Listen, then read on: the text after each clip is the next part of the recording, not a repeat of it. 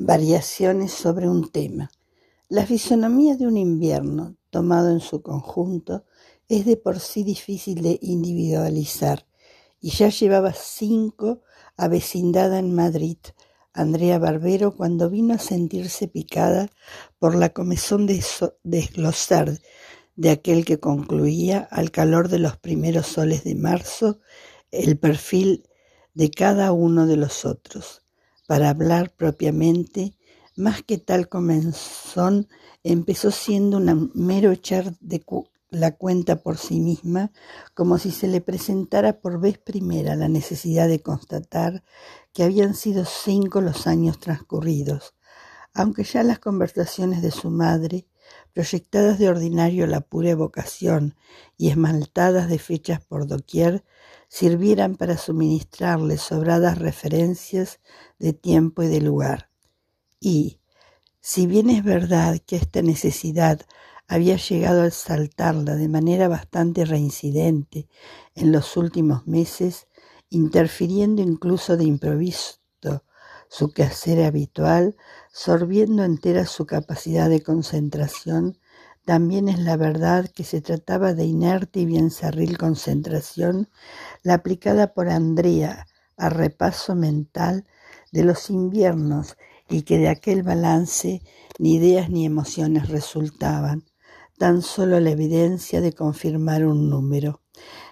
Ni siquiera hubiera sabido dar la razón que la impulsaba a buscar por inviernos en lugar de buscar por primaveras, porque la única imagen invernal que solía pintársela con toda precisión, la de unos árboles del retiro dibujándose contra un frío atardecer violeta, no pertenecía a ese tiempo de los cinco años en cuyo amasijo revolvía inútilmente, sino al de su primera visita a Madrid, desde el pueblo aún en vida del padre.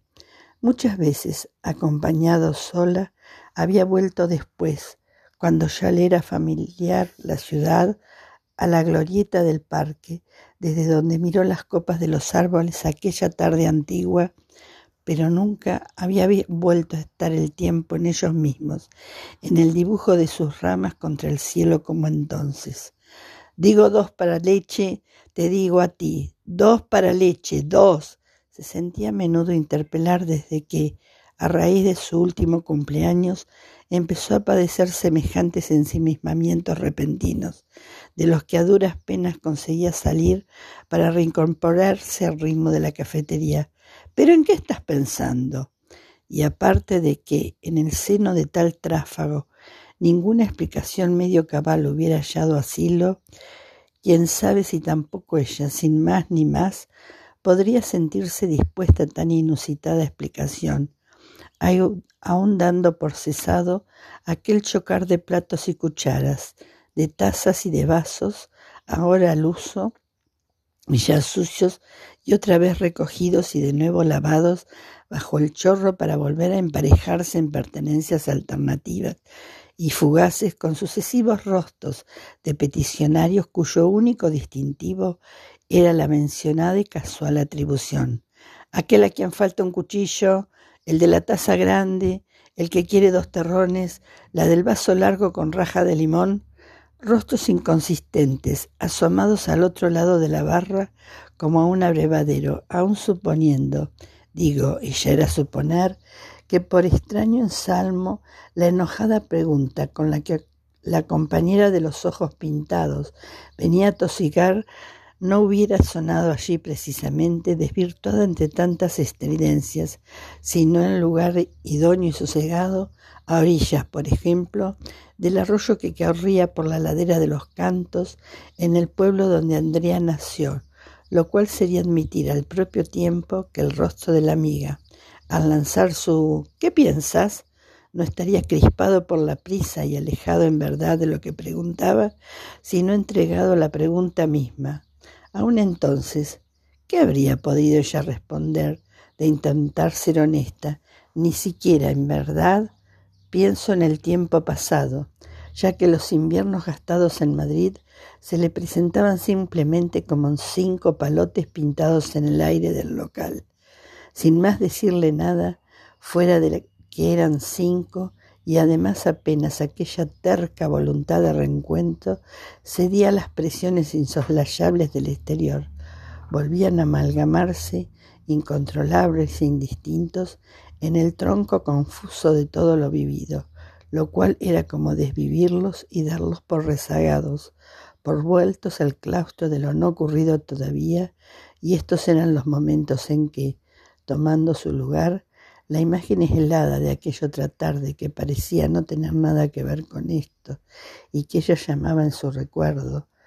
la de mi escapatoria, quedaba sustituyéndolos, clara y estática, como un telón pintado delante del cual ninguna función hubiera venido aún a desarrollarse. Estaba contando cinco y tú me espantas el número. Quítate de ahí, que se me da, va la cuenta y no puedo dejarla de atender. Podría haber sido, en todo caso, la, la frase más cabal de Andrea, su compañera, aunque de tan espontánea y directa, resultaba en verdad informulable, teniendo en cuenta las inaplazables llamadas del entorno. ¿Cómo escapar, en efecto, de aquellas voces, gestos y ruidos que sin cesar interferían, mezclándose a lo propio precisamente el tiempo en que esta fórmula escapar, hoy impracticable, había resultado aún valedera. Era ese tiempo que en vano se intentaba contrastar con los cinco palotes de ahora y que un poeta chileno cliente de la cafetería llamó una vez, hablando con Andrea de su infancia, edad de lo obvio, significación que, aclarada más tarde gracias al diccionario, obvio, muy claro que está delante de los ojos, le produjo el placer de sentir identificada con una noción ajena, la que ella misma guardaba sin expresar, de ese tiempo donde dar un salto y echarse fuera de lo que acosa es algo tan incuestionable como mirar o beber. Pero es que un echarse fuera de los de entonces daba por supuesto, en primer lugar, que había algo que estaba afuera, lo cual ya, era ya no era poco. No confundir los campos, dominar los propios límites, saber qué era lo exterior. Y la magia residía en el poder de reducir exterior cuánto se prefería tener lejos, mientras cabía, por otra parte, volver propio lo que se prefería anexionar. Pero ahora puesto lo suficientemente lejos como para poder saber lo ajeno, es decir, que se presentaba lo ajeno simultáneo, confundido y a la vez incomunicado con lo propio. Por eso el gesto de un brazo desconocido podía derribar, sin más ni más, aquellos cinco años surgidos a intermitencias en el aire estancado del local, acerca de cuya entidad parecía tan importante saber algo, y aunque la persona a quien pertenecía el brazo algo tenía que ver con lo que derribaba por haber participado en los mismos esquemas de fiestas y de labor, de sueño y de vigilia, padecidos por Andrea a lo largo de los cinco inviernos recién pasados, Tal consideración resultaba demasiado abstracta para llegar a dar el más mínimo calor, porque aquellos clientes movedizos no solían dar datos que permitieran imaginarlos como personas vivas en otras circunstancias que no fuera la de su estricta permanencia en el local, y nada inclinaba a sentirlos copartícipes de aquel tiempo cuyo exclusivo y terco manoseo empezaba a dar ya en enfermedad. Fue la preocupación misma ante la frecuencia morbosa del fenómeno lo que contribuyó a irlo tomando menos ciego, porque al necesitar preguntarse por el sentido de semejantes vanos recuentos, a fuerza de buceos en su propio pensar, vino a comprender Andrea, poco a poco,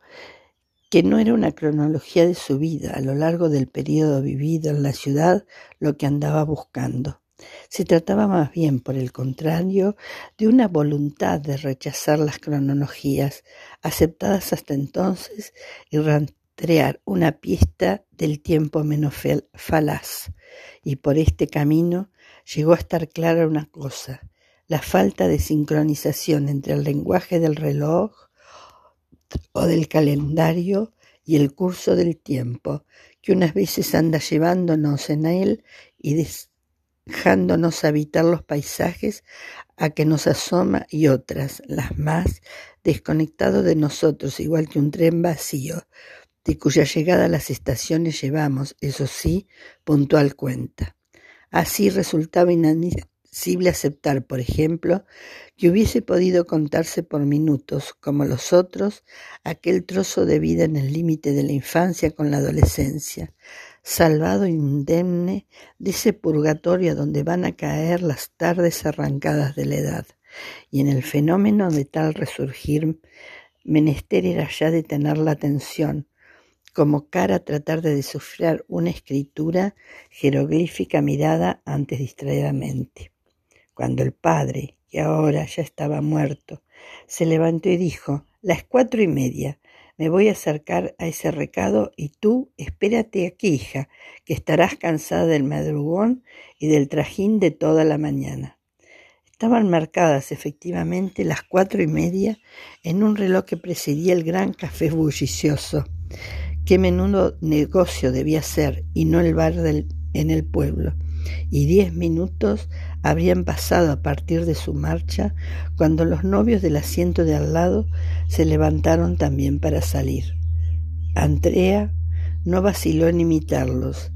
Desde que se habían sentado allí, atrajeron toda su capacidad de atención y el pensamiento de que no iba a volver a verlo nunca más se le hizo insoportable.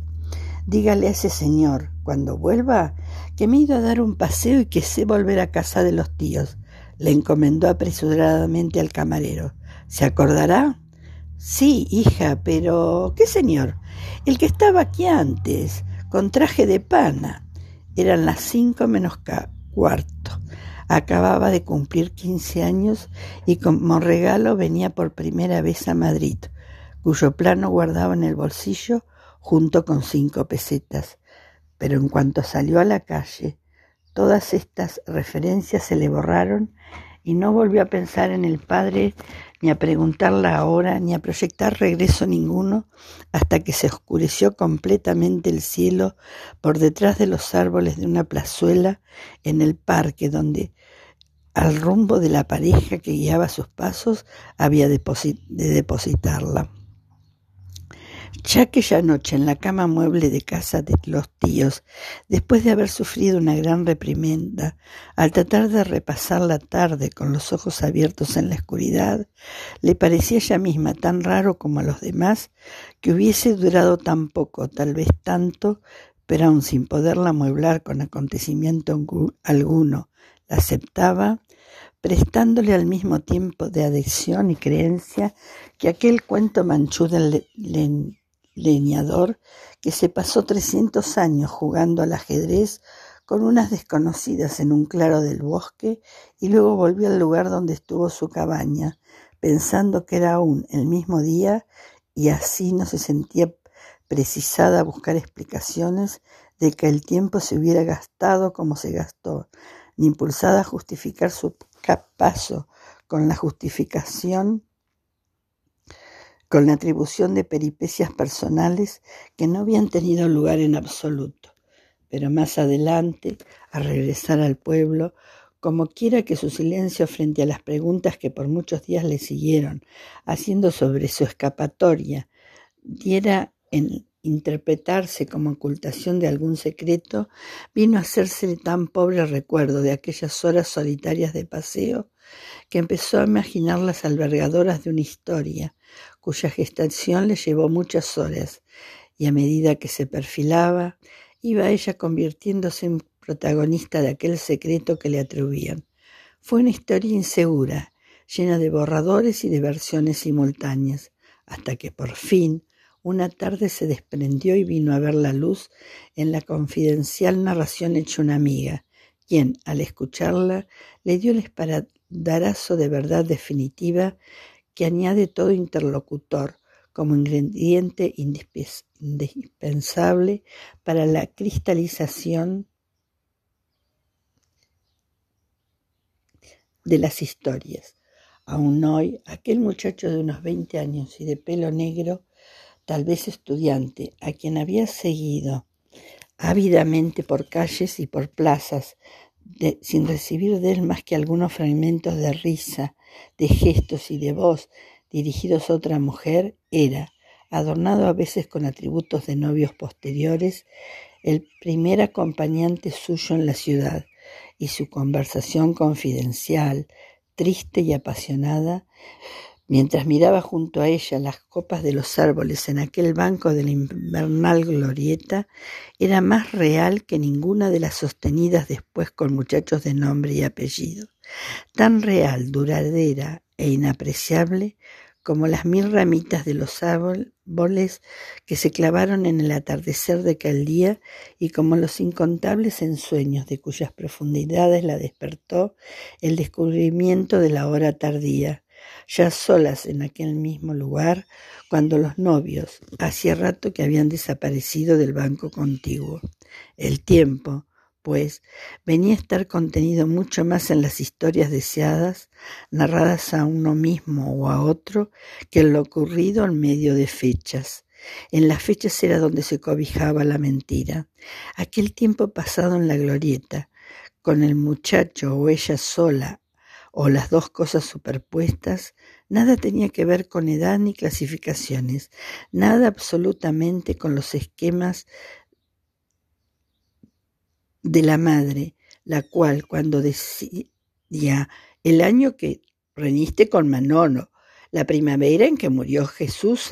después de mi pulmonía, o el invierno en que empezó a venir el primo a comer los domingos. Aceptaba la total solidaridad de la fecha con el acontecimiento como si no pudiera pedirse al tiempo más cuentas que las de su coincidencia con los sucesos que había patrocinado. Y aunque también ella en muchas ocasiones hubiese tratado de reconstruir el edificio de su edad, apuntalándolo contra semejantes datos, sentía ahora que cualquier referencia anecdótica era un espantapájaros colocado para desorientar de una búsqueda verdadera. En efecto, decir de un invierno, el invierno en que empezó a venir el primo de los domingos,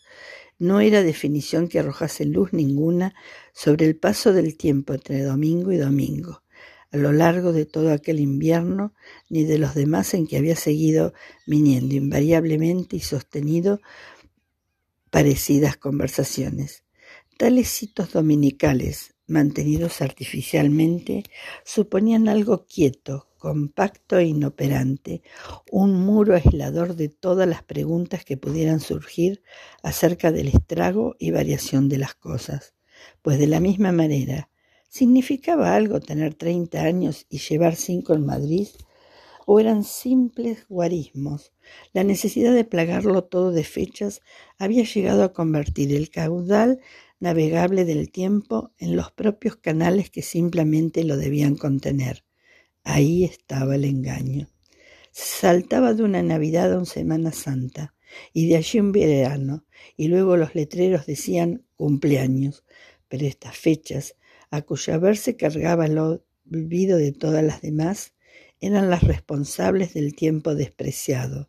escurrido por entre sus intersticios del tiempo que nadie sentaba sentía como río a navegar. Por eso, aunque Andrea actualmente, podía decir bien alto. Y sin que fuera propiamente mentira. Trabajo en una cafetería, salgo a la calle, me pierdo entre la gente, nadie me pide cuentas, me compro trajes y zapatos, no me pudro en un pueblo, le gusto a los chicos, sé un poco de inglés, este resumen solamente se volvía significativo al añadirle secretamente la rúbrica del soy aquella que soñé, como si la imagen de hoy no fuera de verdad más que por estar referida al deseo con que pensó ser acariciada años atrás en la casual glorieta. Allí, aquel cielo que fue propagando sus insensibles variaciones entre las ramas de los árboles, hasta la total difuminación de toda luz y dibujo, y a las añoranzas del futuro que tal contemplación produjo en su mente de niña pueblerina, aquellos últimos rojos de la tarde, alumbradores de anhelos y propósitos, era donde había que retroceder. A ese rescoldo por fin estaba claro, a buscar el rostro escondido de los cinco años, transformados más tarde al ser verdad, en esta cuadrícula de fechas y sucesos que, que cualquier mediocre y ordenado cronista sin gran esfuerzo habría podido fielmente reproducir. Madrid, febrero de 1967.